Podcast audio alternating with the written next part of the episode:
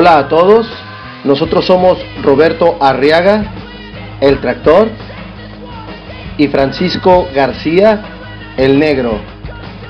Y esto es Diálogos de Artes Marciales. Un podcast donde estamos invitando a personalidades que nos platiquen sus inicios, su trayectoria, su carrera, sus experiencias, sus proyectos. Por favor, compártanlo. Diálogos de Artes Marciales, el podcast. Los invitamos a todos a escuchar este podcast de MMA con Luis Gutiérrez. Cada semana información sobre todo lo que está pasando en las artes marciales mixtas, el kickboxing, el boxeo y todos los deportes de contacto desde Hermosillo, Sonora para el mundo. Muchísimas gracias y nos vemos pronto.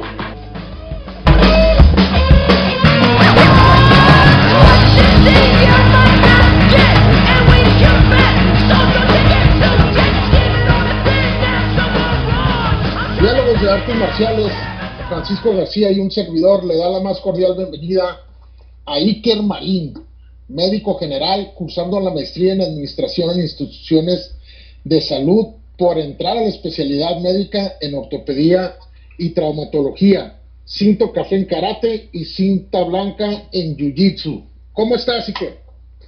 Todo muy bien, eh, muy contento de estar aquí con ustedes a la distancia y pues listo para, para tener una gran plática con ustedes. Perfecto, Francisco. No, pues muchísimas gracias, Iker. La verdad que, que se aprecia mucho el, el espacio, la pronta respuesta. Y pues vamos a dándole, vamos dándole, Roberto, empiezas. Perfecto. Iker, platícanos un poquito quién es Iker Marín. Híjole, pues mira, Iker Marín es, es alguien que, que siempre ha tratado de, de, conseguir lo que se propone, que trabaja todos los días arduamente para, para conseguir sus objetivos, que no es el tipo más talentoso ni más virtuoso en muchísimas de las áreas en las que se desenvuelve, pero que es un convencido de que con el trabajo duro y la disciplina eh, puede alcanzar y superar a los a los que son virtuosos y talentosos en, en las áreas en donde me, en la- me desempeño. Perfecto. Muy bien, perfecto. Iker, ¿cómo, ¿cómo te topas con las artes marciales? Mira, fue, fue chistoso porque ca- eh, cada quien tiene como un, una historia detrás de, de por qué llegó, ¿no? Yo era, pues ahora sí que el típico niño inquieto, intenso, que chocaba y que empujaba a los compañeros y que era muy físico, ¿no? Entonces, mi papá dijo, a ver, yo no quiero que este cabrón, oye, ¿puedo decir palabras altisonantes o no? Ya, ya la Sí, Ah, tú claro, ya dale. le dijiste, tú no te preocupes, hombre. mi, mi papá decía, no quiero que este cabrón sea el niño bully, el que está chingue y chingue, ¿no? A todos. Entonces, tengo que canalizar su energía y decide meterme al karate a una escuela que estaba a 15 minutos de mi casa. eh, y llego al karate y, y me dice mi papá, a ver, como veían que me gustaba mi Dragon Ball Z y que yo me la pasaba viendo Dragon Ball, mi papá me dice, oye, pues te voy a llevar aquí, aquí es donde entrenan los de Dragon Ball, ¿no? Entonces, Venga. uf, de aquí soy, ¿no? Y cuando llego y no me encuentro ni a Goku ni a nadie, dije, ¿no quieren aquí los de Dragon Ball? Entonces, mi papá, sí, al rato llegan, es que ellos, ellos entrenan a otra hora y como son este súper buenos, ya están más avanzados, pero si tú le echas ganas, pues algún día vas a poder entrenar con ellos, depende cómo el maestro te vea. Y así me la vendieron mis papás, así me la vendieron, y la verdad es que como te dije, fui alguien, soy muy disciplinado gracias a mis papás, entonces pues desde chiquito, desde los 5 años entré y eh, tuve una pausa a los 12, pero pues básicamente así es como yo entro al, al karate. Y la verdad es que muy agradecido porque pues sin duda alguna el karate ha formado a la persona que soy hoy en día y, y de verdad que estoy muy agradecido y es algo que, que siempre voy a agradecerle a mis papás. Perfecto. Muy bien. Oye, sí que, y allá en México, pues prácticamente el deporte número uno es, es, es el fútbol, ¿no? Sí, Entonces, eh, eh, eh, ¿por qué artes marciales? O sea, también te pudiste haber desenvuelto en el fútbol o en otros. ¿Eso fue lo que decidieron tus papás o...? Es que es algo muy chistoso porque ahorita tocaste el tema del fútbol. El fútbol para mí es algo muy, muy doloroso porque yo dejo el karate a los 12 años porque empiezo a jugar en fuerzas básicas de Cruz Azul. Yo, yo vivo en Santa Fe, aquí tienen, aquí tienen su casa todos, cuando vengan. Entonces yo hacía una hora y cuarto hasta la Noria todos los días. Una hora y cuarto, no existía la supervía, no existía nada, ni el segundo piso, acá no estaban construyendo. Te hablo de que yo tenía, yo estaba en, no, yo estaba, sí, yo estaba en secundaria. Entonces, yo jugué en, Fuerzas Básicas de Cruz Azul y tengo obviamente que dejar las artes marciales porque pues me, el fútbol me demandaba el 100% de mi tiempo y de mi atención. Claro. Entonces, este, fue, fue, difícil, la verdad, porque jugué en Cruz Azul, jugué en Pachuca, este, tuve la oportunidad de, de, pues, jugar con Diego Reyes, con, con varios, eh, con Raúl Jiménez, contra ellos. Entonces, fue, fue, fue difícil porque yo me desgarro la ingle, me da una, una pubalgia y entonces allí mi carrera, pues la banca lesionado, no quedaba, me vuelvo a desgarrar, de Cruz Azul me quieren prestar a Pachuca, yo no me quiero vivir a Pachuca, a la Casa Club, entonces regreso, Cruz Azul me, deja libre, no me da mi carta de jugador, yo voy a Toluca, fue un, un relajo todo ese tema, la verdad, una, una experiencia que yo dejé cuando terminé mi etapa en el fútbol, yo dejé de jugar fútbol ocho años. Literalmente dije, no quiero volver a saber nada de esta mafia y esta corrupción. Eh, me topé con, con Jesús Ramírez, que, me pedía dinero para llevarme a la selección nacional sub-13. Entonces, fue, fue el fútbol para mí fue un tema muy, una experiencia muy, muy traumática que, que me deprimí y que pues fue algo difícil que, que, pues sobrellevarlo y salir adelante, la verdad. Ay, qué, qué, curada tu, tu, este, bueno, curado, nosotros usamos esa, esa palabra acá en el norte para decirte padre, ¿no? Esta, la, anécdota esa que comentas, y te refugias otra vez en las artes marciales, ¿no? Sí, fíjate que yo dije, no, pues a ver, yo tenía 16 años, entonces yo, yo me voy cuatro años de, de las artes marciales y dijo, pues voy a regresar, voy a la escuela donde yo entrenaba de, de, chiquito y ya no, el, el, nombre cambió, ahora se llama, se llamaba Hokkaido y ahora se llama Okayama. Hablo con el sensei que me conocía, mi sensei Omar Abonce, y me dice, no, pues aquí tienes puertas abiertas, este, sabes que no somos una, una escuela que le encante la competencia, y tú me acuerdo que de chiquito pues, siempre te gustaba competir, pero aquí puedes venir a entrenar cuando quieras. Y pues empecé a entrenar y ahí es donde conozco, bueno, me reintegro yo porque no sé si ustedes ubiquen a, David Pintado. Sí, yo, yo sí lo ubico. Sí. Bueno, él me dio clases cuando yo era chiquito. Él tenía 15 años, yo, yo tenía 6, 7 años. Él ya está muy, muy viejito. No parece, pero, pero ya está grande. Entonces, este, él me dio clases de chiquito y Omar cuando yo regreso ya a los 16 en mi segunda etapa, él me dice, busca a David, él está viniendo ahora clases aquí en la mañana, 20 en la mañana, él está mucho más metido en el tema de, la pelea y todo. Pues perfecto. Entonces yo empiezo a entrenar en la mañana con David a retomar esta, pues este tema de la competencia y allí donde yo pues me vuelvo a encaminar al tema competitivo al 100%. Perfecto, perfecto. Platícanos, platícanos un poquito, Iker, cómo, cómo es tu trayectoria hasta tu cinto café. Acá tenemos un muy buen amigo también que le decíamos el Gran Master de la cinta roja, que es lo equivalente. Pero platícanos cómo, cómo fue ese transcurso, cómo fue ese, pues ese periodo de competencias y todo, ya que hay veces de cintas, de cinta café te puedes empezar a competir de cinta negra, ¿no? Mira, eh, mi tema cuando yo era, digamos, de, la cinta blanca a la cinta café, que yo era pues un niño de entre los 6 y a los 11 fui cinta café. Fue un tema donde yo iba a muchos torneos, pero muy locales. Yo iba a torneos en el Roya del Pedregal, en hoteles que e, eran como interclubs, se juntaban algunas escuelas, cuatro o cinco escuelas y hacían torneos. Y la verdad es que sin ser mamón, pues ganaba yo los torneos. Entonces mi, mi papá me dijo un día, oye, cabrón, a ver, esto no puede ser todo el karate de México. O sea, mi hijo tampoco puede ser así el, pues el, el, el chinguetas, el Bruce Lee, ¿no? Aquí tiene que haber algo más. Entonces mi papá habla con el, con el maestro y dice, a ver, dime la neta, o sea, ¿qué más existe aparte de esto? No, pues está Oceanía, ahí sí está el nivel perrísimo. pues me lazo con mi hijo. Ningún entrenador me acompañó, me, me fui con mi papá a Oceanía. Llego a Oceanía y haz de cuenta que llegué a, obviamente, un deportivo que es público, olía a baños, gente de todos los extractos y colores socioeconómicos posibles. En mi categoría me topé con 32 niños y todo el mundo decía, pues saquen los ojos al güerito de ojos azules. Y perdí en la primera pelea. En la primera pelea me sacaron. Entonces mi papá salió y me dijo, ah, ¿qué pasó, mi chingón? ¿No que eras el Bruce de ahí de la colonia? ¿Qué pasó? Y eso a mí siempre como que me ha picado mucho en el orgullo perder. Y yo dije, no, hombre, yo aquí tengo que regresar y ganar. Me sacaron en la primera. Para mí era muy importante el tema de traer trofeo a mi casa. Este sí, y más, perdón que, te perdón que te interrumpa, pero más si te lo dice tu papá así con la cara de ¿qué pasó, hijo? Sí. A ver. sí, eso sí está feo. Sí. No quedas el chingón ahí de, sí. de Santa Fe. Entonces te digo, yo, pues yo iba a los torneos y, y me encantaba el tema de los trofeos super altos y yo llegar con trofeos a mi casa era puta, wow. Y ese día mi mamá, ¿y tu trofeo?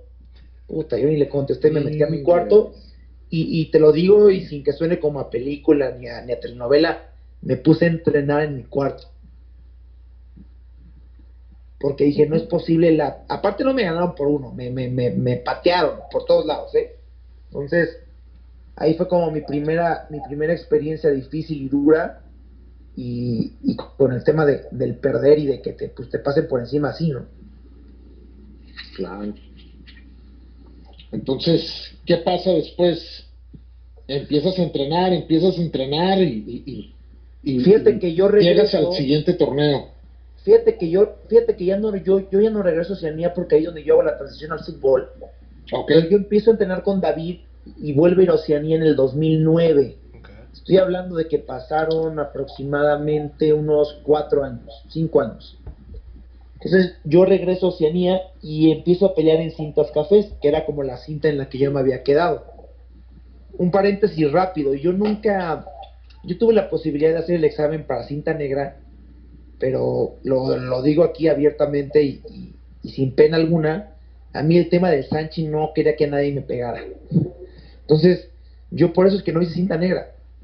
Suena chistoso, suena pues hasta medio mariconcillo, pero yo no quise que, yo dije, no, a mí nadie me va a andar pegando en el Sanchi, entonces yo no hago mi cinta negra. Entonces yo hice mi cinta negra por eso, en, en, realidad. Entonces yo regreso en el, en el 2009 o 2008, uno de dos años, y vuelvo a ir a Oceanía, y ya peleaba yo en, cintas este, cafés, gano yo cinta café y le digo, David, déjame meterme en cintas negras. Yo era todavía junior. No, no, no, no, no, tienes que hacer tu examen, tienes, no, no, no, entonces no me dejaban, no me dejaban. Yo no pude pelear en cintas negras hasta que pasé adultos. No, perdón, en mi último año de juniors peleé en cintas negras. Hasta mi último año me dejaron.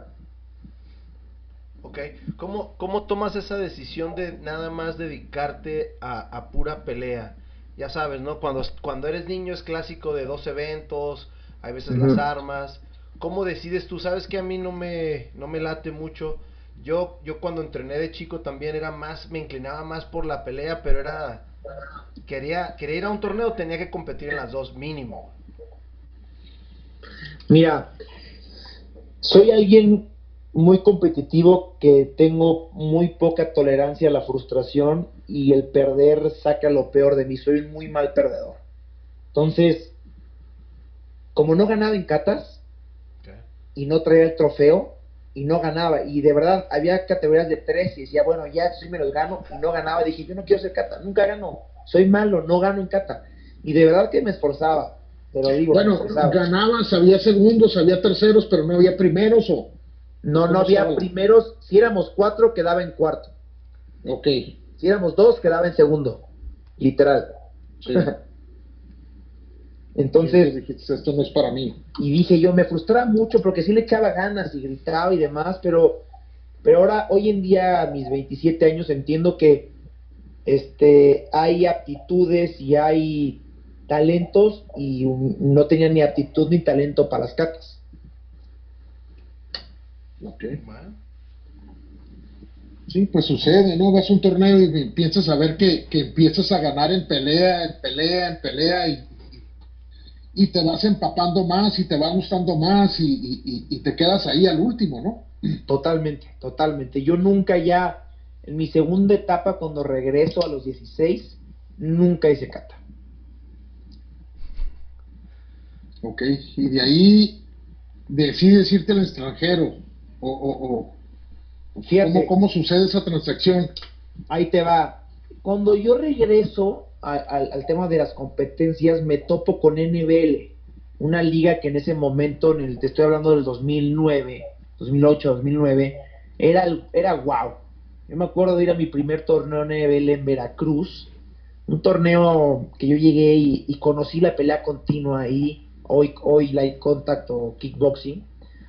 Yo dije, wow, esto está increíble y gente de Guatemala, gente de Estados Unidos, eh, un, salón y un hotel muy, muy bonito, un, stage para pelear. Dije, no, hombre, esto está increíble. Entonces, yo entro a pelear ahí y quedo en tercero en combate, en combate continuo y en puntos, ¡pum!, me sacan en la primera. Este, poniéndolos en contexto, yo regreso, digamos, de cuatro años de, pues, no pelear, o sea, o no de, desencancharme. Y fue muy difícil para mí volverme a enganchar durante ese año en el tema de combate a puntos porque había gente sumamente buena en la división. Estoy hablando de un Jorge Morales, de un Elías Arellano, de un Juan Pablo Santiago de Guatemala, de un Abraham Atala, de gente que quizás no le suene mucho, o nombres que Miguel Delgadillo, pero era gente muy, muy, muy buena con la que yo no podía, o más bien no pude todo ese año. Y en el combate continuo me empezó a ir muy bien. Empecé a ganar, eh, competía con la gente que era muy buena en ese entonces, en esa categoría. Y en un momento, repito, por mi poca tolerancia a la frustración, hablé con mi entrenador y con mis papás y dije, ¿saben qué? Yo creo que el combate a puntos no es lo mío y mejor pues dejo de hacerlo y me enfoco en el continuo que, pues me va bien y que tengo posibilidades de ganar, ¿no? Y así empezó, digamos, mi, mi historia en, en, en, ya en la competencia como a nivel más, pues no, no profesional, pero digamos en, la mejor liga en ese momento que era la, la, la NBL.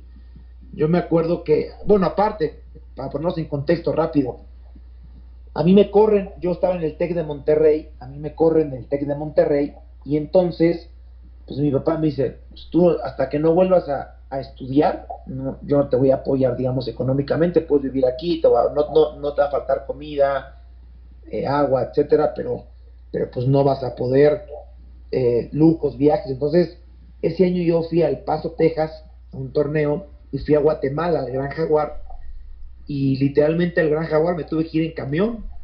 Hice 35 horas de ida y 26 horas de regreso. Entonces, para la gente que dice que, que tengo dinero, que yo soy bueno porque viajo y demás, me las vi difíciles los primeros años de mi, de mi carrera, digamos, para viajar porque mis papás, hasta que yo no entré a la universidad, no me apoyaban económicamente casi. No, y, te, eh, te, sirvió como base, ¿no, Iker? Porque al final de cuentas, pues son, son reglas, es como cualquier otro torneo, ¿no? Hay reglas en la casa, los papás siempre te van a apoyar, pero también necesitan algo a cambio, ¿no? Creo que, que eso será el mensaje, ¿no? Mira, mi papá me dijo, ahora te quieres ir a Guatemala, ahí mi bodega, tengo unos balones de fútbol, véndelos. Puta, ¿y cómo le hago? Y no es mentira y van a decir que estoy, me puse en la calle a vender los balones en ese entonces no existían Interjet ni Volaris y Mexicana para Guatemala pues no me alcanzaba para irme.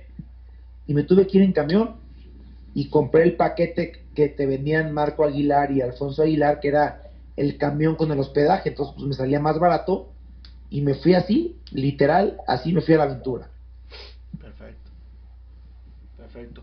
Platícanos un poquito de la NBL que ¿Cuál fue tu mayor logro ahí? Creo que has platicado bastante, pero me gustaría nada más como un contexto de, porque de ahí pasas a otra etapa, ¿no? Mira, la NBL fue una etapa donde nos formó y aprendimos muchos eh, el tema de, de, competir y de viajar. La NBL tenía un formato increíble de conferencias, te motivaba a ir a torneos, a hacer la conferencia, te preparabas, ¿no? Porque cada torneo te daba ciertos puntos y al final, entre mejor rankeado estuvieras, pues menos peleas hacías en los Super Grands que eran como el, el mundial o las finales de la, de la NBL. Y entonces yo me encuentro, el primer eh, torneo Super Grands que yo voy de la NBL es en el 2010 en Sacramento.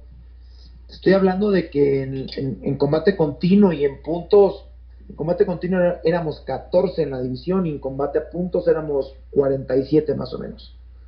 Entonces eran divisiones como en, como en Super Grands, tú tenías, digamos, dos vidas, podías perder una vez, pero si perdías dos, ya te echaban pues las categorías se hacían eternas. Me acuerdo que mi categoría de juniors duró todo el día, de las 9 de la mañana a las 7 de la noche. Entonces, así les, les hablo que era un torneo que, duraba una semana. No era carísimo porque pues tienes que pagar hotel una semana. Y en ese año, en combate continuo, como era mi fuerte, me, eh, me fue bastante bien. Quedé, o sea, no bastante bien porque yo siempre voy con las ganas de ganar pero quedé en tercero. Y para mí, pues el tener la, la cinta NBL, que era súper pues aclamada y querida por muchos, fue pues el primer logro importante en mi carrera deportiva, ¿no? Esa cinta de tercer lugar en el 2010, que me costó sangre, sudor y, y mucho esfuerzo, es algo, es una cinta que, que le tengo muchísimo respeto y mucho cariño y aprecio.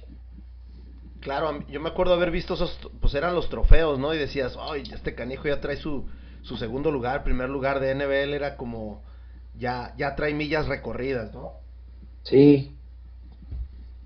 No, y te la ponías y la gente volteaba a verte, ¿no? Así como, ay, Te veían como diferente, ¿no? Exacto. Sí, pues claro. No toda la gente, imagínate, vas a un torneo, ¿cuánta gente trae una, una cinta de NBL?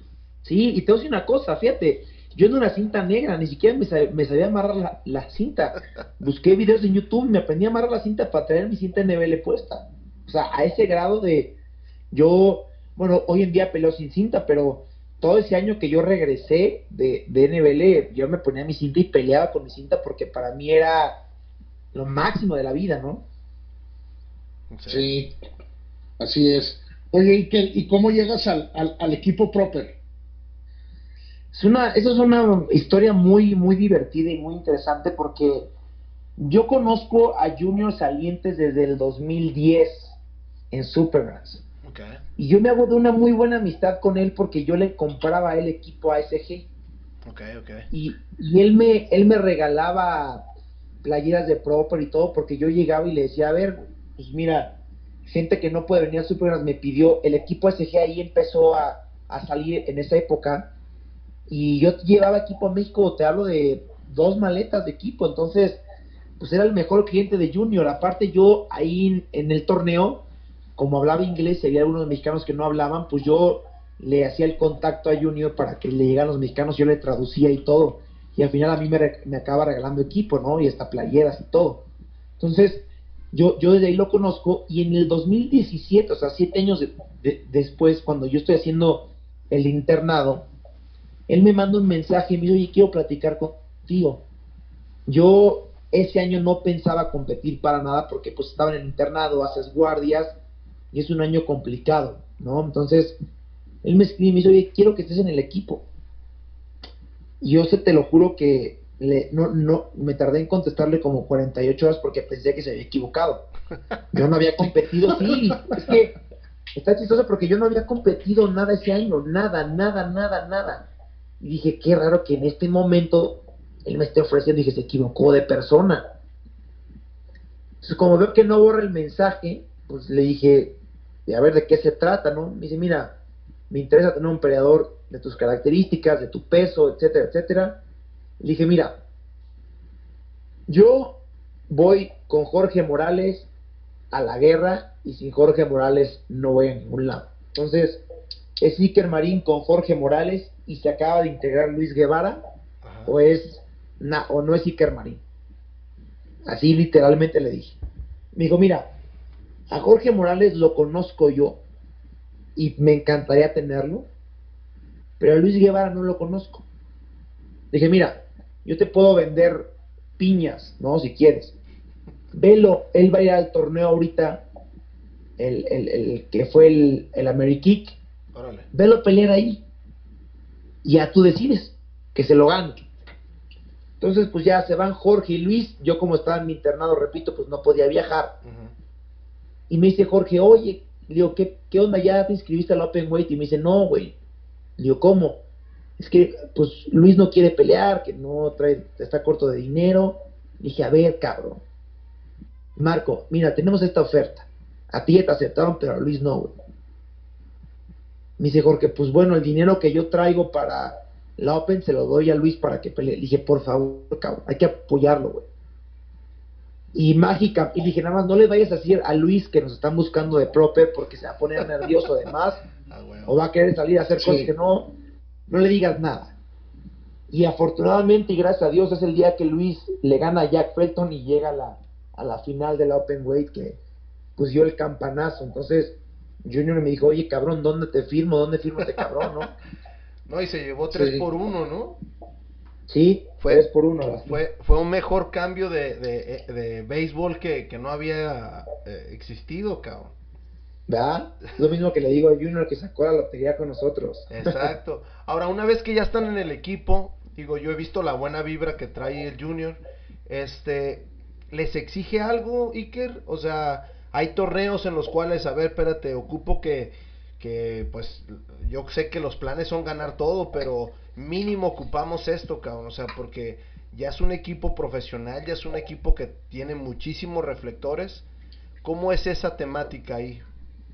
Mira, para que te des una idea, yo a Junior le reporto hasta los días que entrenamos. Sí. O sea, ¿a qué, a, a qué voy con esto? Yo llego a México y vamos a un torneo y de repente supone tú que quedamos en segundo en equipos, yo le escribo a Junior y me dices que no puede ser, mándame los videos. O sea, Junior te dice que Proper es un equipo ganador y que él no concibe a Proper en ningún otro lugar del podium que no sea el primero. Exacto. ¿A qué voy con esto?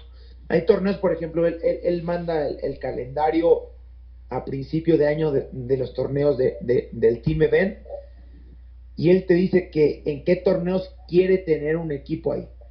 Entonces, evidentemente tenemos que ir, ¿no? Afortunadamente el apoyo de Proper hacia nosotros es pues casi con todo en el tema de fichas, hotel y avión. Casi de eso tenemos que poner un 5 o 10% cuando mucho. Entonces, la verdad es que es un apoyo muy fuerte y, y te compromete siempre a, a tratar de pagarle. Él te dice, a mí págame con primeros lugares y con mi equipo y mi marca en la cima del podio. Entonces, es una responsabilidad muy fuerte y te digo que yo decidí en el Irish Open del 2019 Ujú. pelear por Proper en lugar de pelear por México. Una decisión complicada y que me, me- me llevó a tener muchos problemas con mucha gente, pero, pero que no me arrepiento, ¿eh? L- la volveré a tomar. Fíjate, y, y esa es la siguiente pregunta, ¿eh? La- ¿Cómo, ¿Cómo decides ir al, al, al, al Irish Open y sobre todo ese tema? Ese tema, obviamente, ¿eh? yo, yo te lo soy sincero, yo también hubiese hecho lo mismo, sobre todo por lo que te apoya acá, ¿no? Entonces, no, Mira. creo que no. Híjole, ¿cómo decidió el Irish Open? Está, está, está, está interesante y es una historia bastante, bastante bonita porque yo en el 2012 yo voy a un torneo en Las Vegas, igualmente de NBL, y ahí yo conozco a Jack Felton. Entonces yo me acerco a Jack Felton y le digo, oye, eso fue un agosto. Digo, oye, me gustaría, hay manera que yo pueda ir a entrenar contigo. Me dice, claro que sí, escríbeme y lo cuadramos. Entonces, llega noviembre, hablo con mi papá y me dice, ¿él es el mejor? Y le dije, para mí sí. Ok, vete a entrenar con él. Pues, ¿qué onda, papá? Pues me voy. No, no, no, cabrón. Vete a entrenar un mes, todo diciembre. Sales de la, sales de la, yo ya, yo, yo estaba en el segundo semestre de la carrera, no en primer semestre. Me dice papá, ¿cuándo terminas el, el- el semestre? Le digo, el 3 de diciembre. Ok, compra tu boleto para el 4. Y de ahí vuelas a, a Supergrass, que fue en, en Buffalo. Sí. Entonces, me voy a entrenar con Jack, que a la fecha me dice que nunca creyó que yo le volviera a escribir para ir a entrenar con él. Y, bueno, de ahí hice una gran amistad con él, pero él me dijo, el mejor torneo del mundo es el Irish Open. Y tienes que ir, tienes que pelear ahí. Entonces, así me, así me lo vendió él y me dijo, tienes que estar ahí y por eso yo decido ir al Irish Open. Antes del Irish Open, un año antes yo fui al, al Best Fighter en Italia. Y dije, no manches, si este torneo es, está así, imagínate el Irish Open cómo estará, siendo que dicen que es el torneo más grande e importante del mundo. Claro. Entonces, así es como yo decido por, por Jack Felton, la verdad es que él fue el que me, me, pues me dijo, güey, tienes que ir a ese torneo. O sea, no hay manera que, que tú, siendo point fighter, no estés en un Irish Open. Entonces, así fue como yo decido ir al, al Irish Open. Muy bien. Oye, y que platícanos un poquito, sabemos que, que lo que es Guaco México actualmente, de lo que es Guaco actualmente, ¿no? ¿Qué le agregarías tú? Que tú ves que no tiene. ¿A Guaco México? Sí. Híjole, a ver. no se rían, que luego por eso me ganan enemigos. No, ¿Qué digo, le agregaría yo- Marín? Le agregaría yo- yo un te- equipo multidisciplinario que sea mucho más profesional. ¿A qué me refiero? Le agregaría un preparador físico como ese Eder Torres que tiene la metodología Savage, Simón. que son tipos que estudian una licenciatura para eso y que entienden el point fighting de una manera que ningún preparador físico la va a entender. Agregaría a entrenadores más jóvenes y que estén más capacitados porque siento que, que hay, hay muchos, no por la edad, la edad solamente es un número, eso, eso lo tengo muy claro. Pero el tema aquí de, de- de los maestros es que tienen un ego tan grande que, que el capacitarse y aprender de, de alguien más no entra en su, en su esquema. Y eso es un error súper grande porque cualquier deporte evoluciona. Y si tú no evolucionas con el deporte que practicas o que enseñas, te come, te rebasa y te quedas obsoleto. Entonces, yo buscaría mucha más participación de un Sergio Calva, que ha estado en Europa infinidad de veces, de un David Lara, que está en Guaco, pero que creo que debe tener un rol más importante, Claro. de Keila Mejía, que igual se ha preocupado y se ha invertido por, por estar en Europa y por aprender. Y sería muy egocéntrico de mi parte incluirme, pero, pero sí te digo que tengo yo, he llevado alumnos al, al Irish Open y pues todos se suben al podio y todos regresan con medalla, salvo dos de cinco que he llevado. Entonces, evidentemente, pues algo sé, algo puedo aportar y no es algo que yo haya descubierto, porque este deporte ya está inventado, ya no hay nada que descubrir. Simplemente yo he buscado capacitarme con los mejores como Jack Felton, eh, le he pagado cervezas en el Irish Open a Itzvan Kirali y a Christian Jaroskiewicz por tratar de aprenderles y les hago preguntas y pues así me gané su amistad, preguntándoles, invitándoles una cerveza y tratando de aprenderles lo más que puedo, ¿no? De un Mike Pombiero, de un Jamie Matthews, de un Julio Castro y de un Laco Villanueva. Ellos creo que han formado la idea y la metodología que yo trabajo hoy en día, la, he formado a través de pláticas con esas personas. Sí, no, no, efectivamente, digo, eh, eh, la pregunta esta viene porque yo te he escuchado en tu programa, que ahorita vamos a hablar de él también, este, donde, donde sí, sí se nota la, la- pues el avance que se ha dado por Guaco México, ¿no? Pero creo que, que ahí era la pregunta de qué nos falta, ¿no? Porque, este, vamos bien, vamos bien para, para tan poquito tiempo que llevamos con Guaco, creo que vamos muy bien, ¿no? Este, y que nosotros somos promotores de un torneo acá en Tijuana, para ti, ¿cuál sería un torneo referente? Porque muchas veces, eh, lo comentaste hace ratito, ¿no? Los torneos NBL tienen tatamis, tienen stage, tienen esto. Nosotros en, ese, en esas ganas de dar un customer service de primera, para ti, ¿cuál sería un muy buen torneo?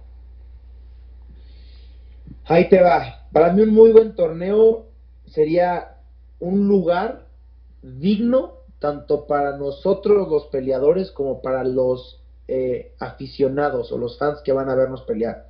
¿Por qué te digo esto? Porque de repente yo me la pienso dos veces aquí en México en invitar a mi, a mi novia, a mi mamá, perdón, a mi novia, a mi mamá o a mi papá que me vayan a ver pelear porque pues, el lugar está sucio, me van a ver desde muy lejos, no hay baños, el acceso es difícil. Entonces, no tiene que ser el, el MGM Grand ni el T-Mobile Arena, no, obviamente, pero un, un, lugar donde haya baños limpios, donde te puedan ver desde un... No, igual no van a estar ahí ringside, pero que te puedan ver bien, que pelees, que, lo, que el torneo corra a tiempo, que los baños estén limpios. Eso es importante, eso es para mí un torneo donde yo voy con gusto, invito a mis papás, invito a mi novia, porque llevarlos a torneos donde mi novia ya puedo ir al baño y digo, no, pues mejor aguántate. La neta, porque está, está, está duro ir al baño, igual y pues es una infección, ¿no? Entonces, este, creo que lejos de, de, del lugar en la República, es que cumpla con esos, por ejemplo, fui al torneo de, de Tabasco de Luis Jorge González, y la verdad es que tú decís Tabasco, ¿no? No, la verdad es que me dejó el torneo con un grato sabor de boca porque fue en un salón limpio, había buenos baños, quizás se atrasó un poco el torneo, pero, pero no fue la gran cosa, entonces, pues te invita a que, a que, a que quieras regresar, ¿no? Claro. Sí, vas viendo la, la, toda la, la dinámica del torneo y ves que, que está corriendo bien, que está en un en, en, en una buena vamos a decir en, en, hay estacionamientos, los baños están limpios, todo lo que acabas de mencionar, pues sí, son factores muy importantes que, que tanto el competidor como el padre de familia y como el espectador les deja un gran sabor de boca, güey. Claro, totalmente. Que, que, que tengan tatamis, que, que, que, las competencias estén bien, bien ordenadas. Son muchos factores que tienes que cuidar. Mira, yo antes decía, me vale madres el baño, que esté limpio. Yo antes decía eso. Sí. Con que hay un nivel competitivo a cañón, sí. yo soy feliz. Hoy en día ya no. Hoy en día ya el nivel competitivo lo, sí es importante, claro. Pero creo que el nivel competitivo va a llegar si tú les das las condiciones y la, y la plataforma idónea para que, para que se presente. Exacto. Totalmente de acuerdo contigo. Así es, sí, sí, sí. Hay, hay torneos en los que, en los que, en los que va uno y, y, y, y no te puedes ni cambiar porque el baño está totalmente inundado, ¿no? Todo mojado el piso. Exacto. No, no, no. Te metes en unos broncones y dices, bueno, pues ya estoy aquí. Mejor te cambias en el carro. y dices, ya mejor ya para el próximo año no regreso, ¿no? La verdad. Sí. Sí, sí, definitivamente. Sí. sí. Oye, sí, Kenny, ¿cómo combinas el point fighting, la medicina y tu vida diaria? Mira, es, es sumamente de repente difícil por momentos porque, pues, pongo un ejemplo, ¿no? Cuando me preparé para, para el último Irish Open, que, que como les dije, iba con la firme y convicción de ganar como fuera, pues tengo que entrenar dos veces al día, sí o sí. Entonces, pues de repente le quitas, si tú dices, bueno, a ver, si me duermo a las 11 y me levanto a las 9, pues ya nada más me quedan este 3 y 11 horas, me quedan 13 horas de, de el día, ¿no? Entonces, pues tratas de quitarle horas al sueño, agregarle horas al día y no hay y no hay de otra forma, ¿no? Organizando y planificando creo que que todo se puede llevar a cabo. Entonces, soy alguien que, que planifico todo. Yo ya sé el día de mañana a qué hora voy a estudiar, a qué hora voy a entrenar, a qué hora voy a, a salir a caminar, a qué hora voy a ver a mi novia, a qué hora todo. Yo ya sí, sé ya tienes todo el, todo el itinerario, ¿no?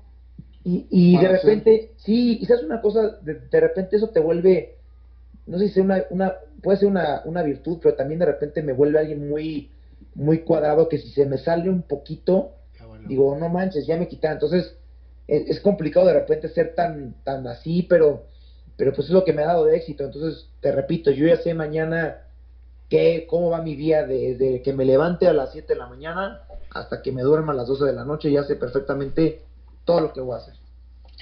Oye, sí que, ¿y, de dónde nace la inquietud de hacer Ikerland? Es una historia que, te va a dar mucha risa, porque sí está, está muy, muy cagada. Fui yo a pelear cuando yo, yo hice este, cuatro peleas amateurs de box. Ok.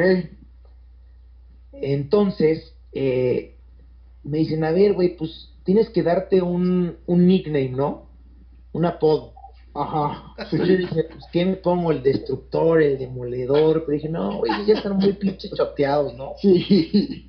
Entonces, yo estoy viendo Rocky, la 6, cuando está peleando con Mason Dixon. Sí. Y dicen los comentaristas, Welcome to Rocky Land. ¿No se acuerdan cuando se lastima Mason Dixon la mano? Que Rocky se le va encima, lo tira y casi y le gana el round que como que todo el fervor de Rocky y dicen Welcome to Rocky Land, pues yo puse Welcome to Ikerland y dije pues Ikerland. Ah, y esa es la historia. Ok. Literal, así fue, ¿eh? así fue, así fue. ¿Qué tal te fue en esas peleas, Iker? Pues gané las cuatro, gané tres por nocaut y una por decisión. Ok, ok, muy bien y, la verdad es que el boxeo es lo que más me apasiona, ¿eh? El boxeo es lo que más, más me apasiona. Eh, no he hecho peleas profesionales porque justamente el tema se me, se me complica mucho por el tema de que no encontraba gente. Yo, yo me inscribía a Guantes de Oro y mi categoría no la abrieron porque no había gente de mi peso. Sí, pues no Y hoy en día lo que hago es, eh, voy mucho a hacer sparring con, con boxeadores profesionales estuve ayudando a, a Esaú Herrera, que es campeón nacional eh, peso medio, eh, con el tema de, del sparring. Ayudé en su momento a Marco Peribán, que él disputó el campeonato mundial en el MGM, no, en Nueva York, perdón, contra Saki Ovica, fue Televisa y todo con él. Yo le ayudé con el tema de, del sparring, él peleó en 168 libras. Entonces, pues ahí me he ido metiendo en el tema de, del boxeo, es algo que me apasiona como no tienen idea. Me hubiera encantado, digamos, ser, ser boxeador profesional. Este, y ahorita pues les, les doy una primicia, estoy, estoy por cerrar una pelea que haga mi debut en, MMA. Entonces ahí tienen una, una buena primicia. Perfecto. Oye, Iker, y, además de, estar como peleador de point fighting, además de estar como peleador de, pelea continua, ahorita que dices el boxeo, ahorita que dices MMA, ¿qué es lo que más te gusta de las artes marciales? ¿Qué, es lo que más disfrutas? Ahora, también ya estás de coach. ¿Sabes qué es lo que más disfruto? Eh, ver a mis alumnos ganar con cosas que les, que les he enseñado. Ver a un niño que de repente llegó y que, fíjate, eh, a mí me, me, gusta mucho de repente cuando llega un alumno nuevo, yo no tengo una escuela como tal, yo tengo un equipo que, que lo que les enseño solamente es a pelear, es un equipo competitivo al 100%. cuando llega un niño y me dice, oye Iker, ¿crees que puedo entrenar contigo? Eh, no soy bueno, le digo, a ver, eso vale más. El que sí decide bueno no soy yo. Entonces llega a entrenar conmigo y lo veo y a mí ese tema de empezar a diseñar en mi mente cómo lo voy a poner a pelear, si lo voy a poner a patear más que con manos, si lo voy a poner a, usar más sus manos que su pierna, si no usa para nada su pierna, pero su pierna es un gran arma. A mí ese tema de diseñar cómo van a, cómo los voy a hacer pelear, me vuelve loco y me apasiona de una manera impresionante. Entonces, si te pudiera dar, decía, algo que me, que me apasione es, es eso. Es eso, el que llegue un niño y yo, a partir de sus aptitudes, le diseñe un estilo de pelea, eso me, me vuelve loco y me encanta. Bien. Muy bien, perfecto. Oye, ¿y qué, y qué es lo, que, lo, lo mejor que sacas del arte marcial? La disciplina, la formación y que me mantuvo muchas veces muy metido en lo que quería, ¿no? Porque pues como sabemos de repente eh, una edad difícil de los 15 a los 20 años, las fiestas, los 15 años, todo, ¿no? La novia, las amigas. Entonces, yo me alejé mucho de ese tema de, y desde los 12 con el fútbol, de las fiestas, porque pues yo los sábados entrenaba y yo soñaba con mi cinta de primer lugar de NBL, yo soñaba con ganar un Irish Open. Entonces, pues de repente dejé a un lado todo ese tema fiestas, alcohol y todo ese tema a un lado por, por pues conseguir un sueño y una meta y, y, pues hay, hay gente que la apuesta y le sale, hay gente que no la apuesta y no les y, no le sale y es complicado, pero pero sí creo que la formación y, y la persona que soy hoy en día se la debo en un pues no sé, 90% a, a las artes marciales y a mis papás. Perfecto. Perfecto. Eh, Iker, ¿qué conoces de la gente de acá del norte, de nosotros, de Tijuana, de, pues obviamente de San Diego creo que vas a conocer más peleadores, o gente de acá de Sonora, ¿qué, qué tienes como referencia? Gente de acá del norte. Mira, de Tijuana, lo único que he ido es cuando mis Chargers, que por cierto hoy ganaron, jugaban en, en San Diego, pues por ahí me cruzaba, ¿no? Iba todos los años voy a verlos jugar con mi papá Desafortunadamente, pues ya nos movieron a Los Ángeles y hay que ir a Los Ángeles, pero Tijuana, la verdad es que, y te soy bien honesto, no conocía, solo conocía el, el, borderline que hicieron, que del aeropuerto ya cruzabas la frontera.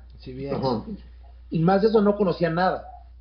Hermosillo sé del topo porque él venía mucho a la, a la NBL y yo hubo un año que fui a su torneo ahí en, en San Carlos.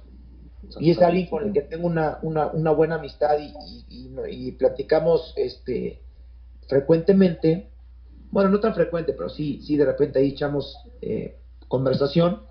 Y curiosamente mi novia vivió muchos años en Hermosillo y mi cuñado es de allá. Y yo entré al Jiu-Jitsu por mi cuñado, que él es campeón nacional, es cinta café en Jiu-Jitsu. Entonces, pues la verdad es que el norte lo único que ubicaba era, era ese hermosillo en el tema de artes marciales puntualmente. Perfecto, perfecto. Adelante, Negro. Eh, Dale. Mencióname o nómbrame unos, unos para ti, Iker, tus top tres peleadores del mundo. No nos vamos a ir con México todavía. Tus tres. ¿Hoy en día o de la historia? No, no, hoy en día, hoy en día. De la historia hay ahí creo que nos quedamos muy cortitos. no vas a acabar. Sí, no. Número uno, Jack Felton. Número dos, Elia Everett. Número tres, Roman Brundle. Okay. Ese es mi, mi top 3 hoy en día. Tu 3, top 3. Ahora, y que si tuvieras si tuvieras que armar un peleador, ¿cómo, ¿no? ¿no? no, un peleador, tu, tu best fighter, ¿cómo lo armarías? ¿Con qué manos, con qué piernas, con qué timing? Te digo una cosa, Ajá. esa esa pregunta me la he hecho yo a mí mismo muchísimas veces cuando lo estoy bañando y la tengo clarísima. Y ahí te va. Sin duda alguna el blitz de Raymond Daniels es inigualable. Pierna izquierda de Trevor Nash, pierna derecha de Sol Moradi. Si tuviera que escoger uno de, los dos, me voy por Trevor. Por el tema de efectividad. Él tira una o dos patadas y ya te pegó. Sol tira más. Es, su, su nivel de eficacia es menor. Por eso escojo, escojo a Trevor, pero digo, pierna de izquierda a Trevor, pierna derecha, este, este güey, Sol. No, pues no, no están perdido. El tema de defensa, el tema de defensa, me voy con la Yoko defensiva de Ross Levin. Sí, killer. Killer. Killer psychic, killer psychic, ese cabrón. Y me voy con la mentalidad y con la inteligencia de Jack Felton. Sí. Ese temple, ¿no? Exacto. Y, híjole, la verdad es que es alguien que, está muy, creo que no está tan valorado y, yo hoy en día el peleador que soy bueno o malo es gracias a lo que él me ha enseñado. y a cómo yo vi que él entrenaba y vi que él vivía, porque yo viví un mes con él en diciembre del 2012, dos semanas en marzo del 2013, un mes otra vez en diciembre del 2013, y él ha venido aquí a mi casa muchas veces. Y cada que voy a Los Ángeles a ver a los Chargers, pues sé que tengo que, reservar mi boleto dos días más porque a fuerza tengo que ir a entrenar con él, ¿no? No, definitivamente. Eh, lo, acabas, lo llevaste hace poco a, la Ciudad de México, ¿no? Es que él también es fan de los Chargers y, jugó Kansas contra Chargers en el Azteca la temporada pasada. Sí, cierto. Entonces me dijo, güey, voy para México. Va, vente papá, aquí te espero. Y ya, pasó por él. Le saqué un par de seminarios nada más porque pues no era la idea el, tema de seminarios. era pues más de ver a los Chargers que juegan en Monday Night. Pero pues ahí a puerta cerrada nos dimos obviamente bastantes rounds de, sparring entre él y yo. Oye, sí que, y las veces que, que has entrenado con, con él, ¿entrenaban todos los días o tres veces me lo chingo, me lo chingo siempre que entreno con él, así. Sí. Ah, no es cierto. Este, entrenamos, ahí te va. Fíjate nada más el, el, tipo de que te estoy hablando. Primera vez que voy a entrenar con él y me manda un mensaje un día antes de que fuera mi vuelo. Me dice, oye, ya vente en el avión con shorts y tenis porque del aeropuerto vamos a ir a entrenar. No, está bien pues ya no, shorts, tenis, y a entrenar. A los cuatro días yo le hablé a mi papá y le dije, ya me quiero regresar. Este güey está enfermo. ¿Cómo te explico que íbamos a un lugar que se llama Fast Twitch, donde entrenaban las campeonas olímpicas de voleibol de playa, y ahí hacían todo el tema de la preparación física?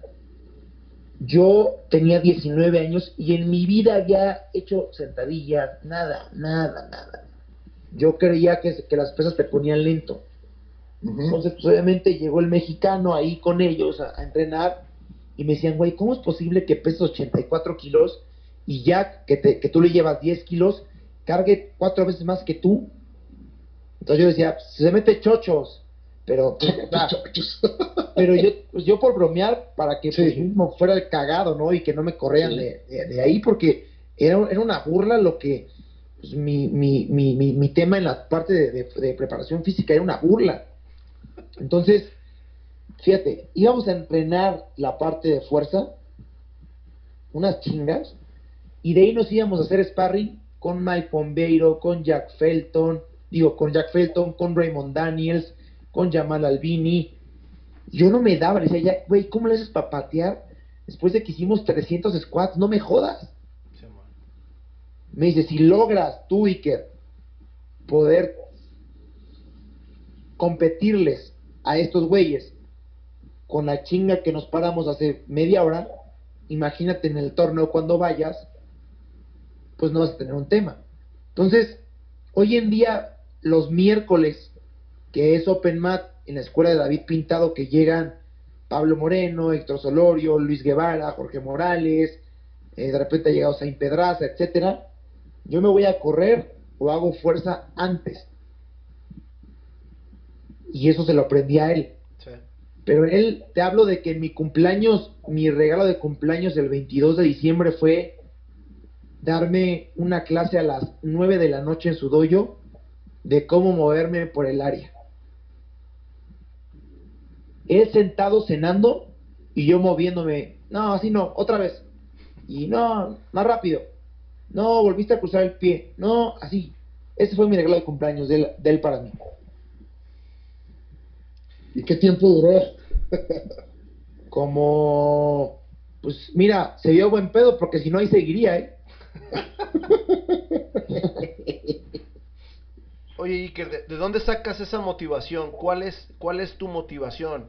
Ya, ya conseguiste muchas cosas, ya has viajado, estás en un muy buen equipo. ¿Qué te sigue motivando? Ahorita nos platicas algo más de, de las peleas de MMA. ¿De dónde sacas esa motivación? ¿Medicina? Eh, ¿27 años? estás, o sea, güey, estás en prime.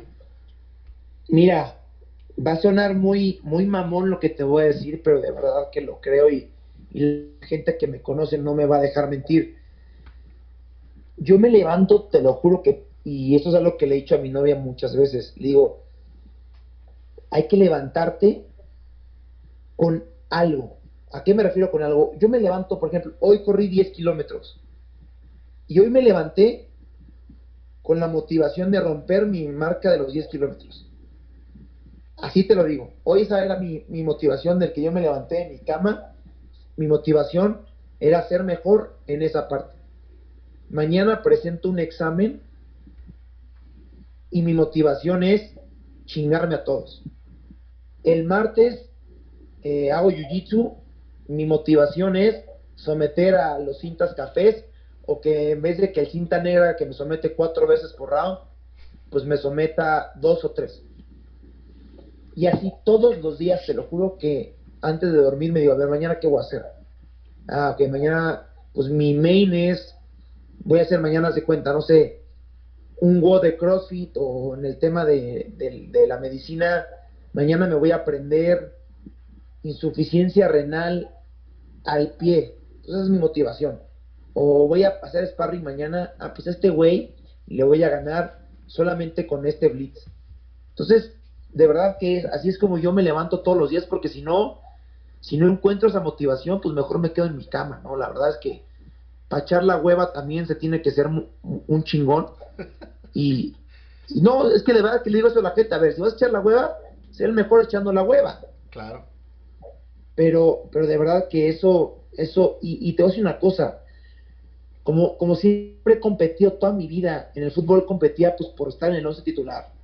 En las artes marciales compites por ser el número uno y por ganar tu división y el, gran champion y, y la open weight. Entonces siempre es uno el que gana, ¿no? Y es una competencia constante, o al menos yo así crecí todo el tiempo compitiendo. Entonces, yo de repente sí digo, a ver, si voy al Irish Open, no mames, este güey se ve que seguramente entrena dos veces al día, entonces me tengo que levantar más temprano que él. Y si yo veo que Jack subió un reto y tiró 100 patadas, pues yo tiro 110.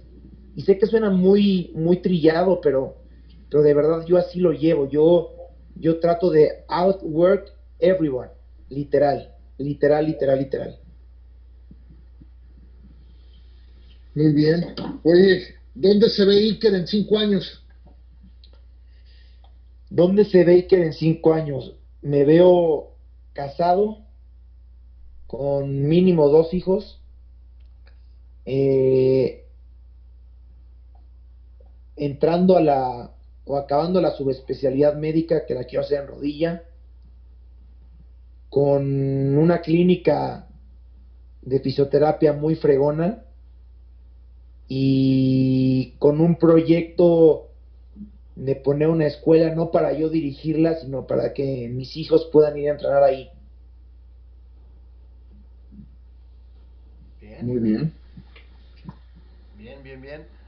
Y sabes una cosa, no sé si me veo compitiendo en cinco años, porque si yo regreso en cinco años, me voy a exigir demasiado y creo que, el tema familiar con mi novia, que, va a ser en ese momento mi esposa, eh, mis hijos, siento que sería muy, muy complicado. Entonces, creo que, digo, lo digo ahorita y quizás en cinco años me, vean ustedes y me digan, ¿qué pasó, güey? ¿No que no ibas a competir en cinco años?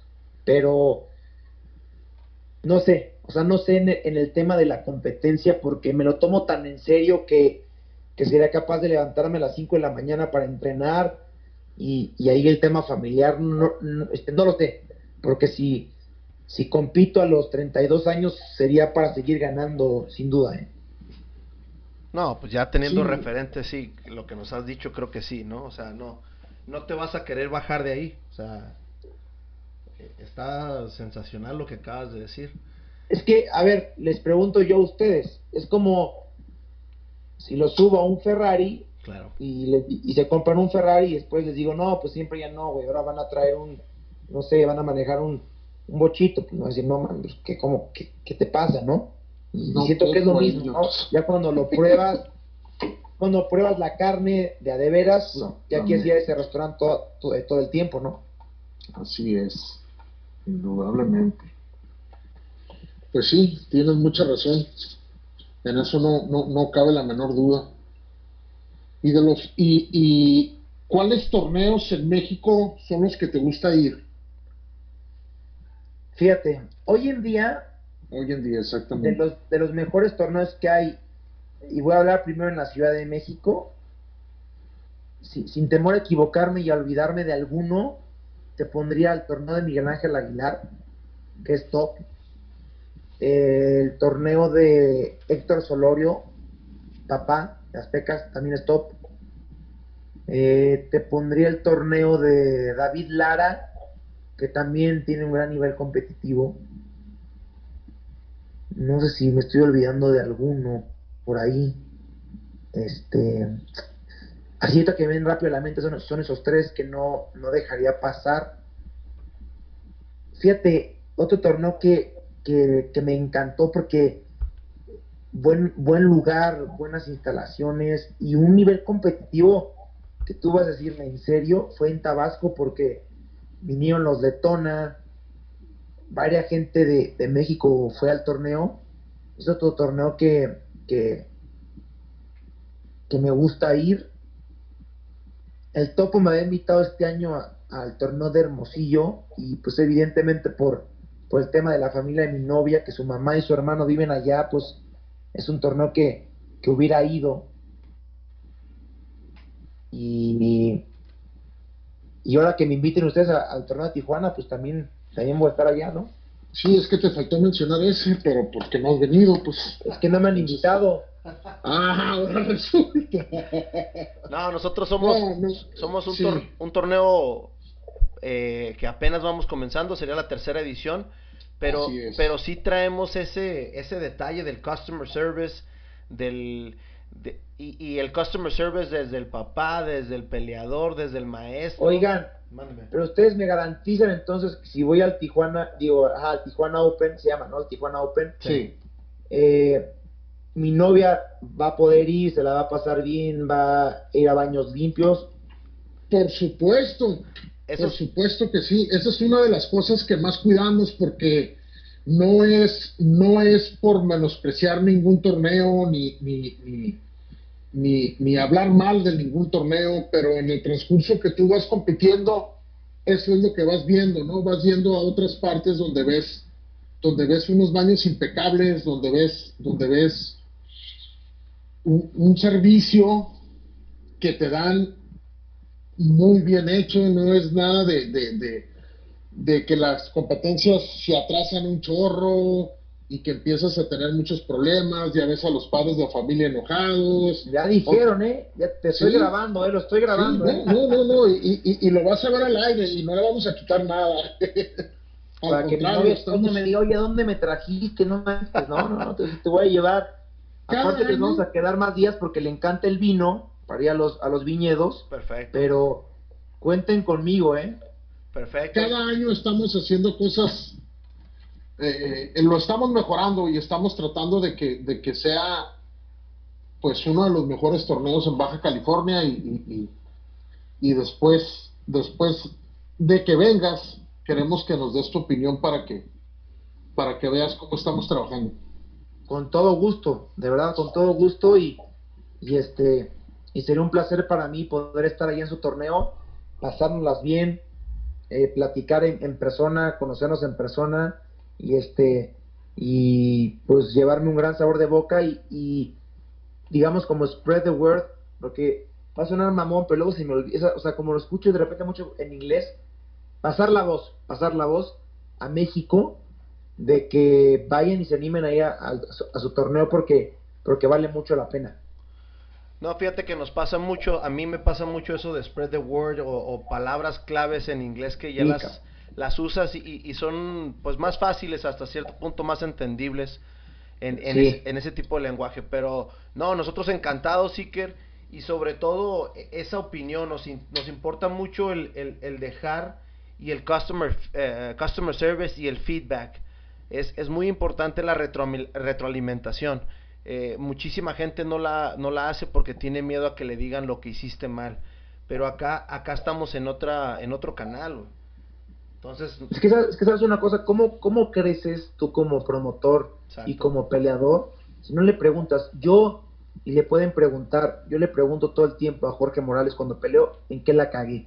No me digas lo que hice bien, aunque haya ganado 10 dime en qué la cagué, en qué la estoy cagando.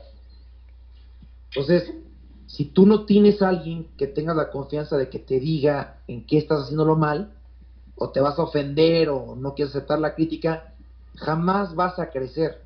Entonces, pues parte del éxito de, de cualquier persona en el ámbito en el que me digas, está en entender la crítica, tomarla de quien viene y mejorar. Perfecto. Así es. Pues Nos, nos, tenemos que despedir, Iker, así es que un, un, mensaje final de tu parte para toda la gente que, que, te conoce y la gente nueva que te va a empezar a conocer. Hay mucha gente acá en el norte que no, que no te ubica o que mucha gente que sí te ubica. Así es que, wrap it up. Pues a todos los que no me, me conozcan, nos veremos ahí en el torneo del Tijuana Open y me van a conocer. No, no es cierto. No, este, la verdad que, pues evidentemente, eh, cuando tengan alguna duda, alguna pregunta, algo, acérquense a mí. Mucha gente cree que soy muy sangrón y muy mamón, pero de verdad que no lo soy. Este, ustedes que tuvieron, se acercaron conmigo, vieron lo fácil que soy. Soy un tipo muy accesible no parece, pero de verdad que sí. No, no me creo un todólogo ni alguien que tenga la verdad absoluta. Solamente los puntos de vista que doy trato de que estén fundamentados y, bien argumentados. Y a final de cuentas, soy un firme creyente de que puedes aprenderle hasta la persona que menos crees que te pueda enseñar algo. Entonces, eh, estoy abierto de verdad los que quieran acercarse conmigo, pedirme un tip, un consejo o preguntarme que yo qué hago en alguna situación. Estoy totalmente abierto y de verdad que en mí tienen a un amigo y a alguien que, que con todo el gusto del mundo los, los, va a apoyar y ayudar en lo que pueda. Pues sí que ya nos vamos. Muchas gracias por darnos un poquito de tu tiempo. Sé que eres una persona muy ocupada y, andas para arriba y para abajo, pero qué, qué, qué interesante y, qué buena entrevista nos acabamos de aventar. Francisco. Igual, muchísimas gracias. Este, sé que vas a andar por aquí cerquita, es que ya, nos pusimos de acuerdo y, nos avisamos. Y estaría bien aventarnos una rolada o algo para, para tu debut. El mira, para, para cerrar y que no y que no nos corten la transmisión, este, ya nada más que mi novia me diga el día para ir a, a los viñedos, ya te marco, nos quedamos de ver y le damos con, con mucho gusto y, y, agradecerles la invitación, la plática, para que sea una gran plática como la que fue ahorita, se tienen que tener pues tres personas buenas para que se dé esto, ¿no? Entonces, pues se dio ahorita y, y muy agradecido con ustedes y, y fue un gusto. No, al, contrario, al contrario, Ricky, acá tienes el micrófono abierto, cualquier cosa que quieras reportar, avisar, eh, nos hablas y, abrimos micrófono. Va, perfecto. Muchísimas gracias. Ya, ya, ya, ya ahora que me censuren mi programa por, por, tirar tanto, me voy a venir para acá con ustedes, ¿eh? Perfecto, perfecto. Muchas gracias, Iker. Un abrazo a todos. Nos vemos.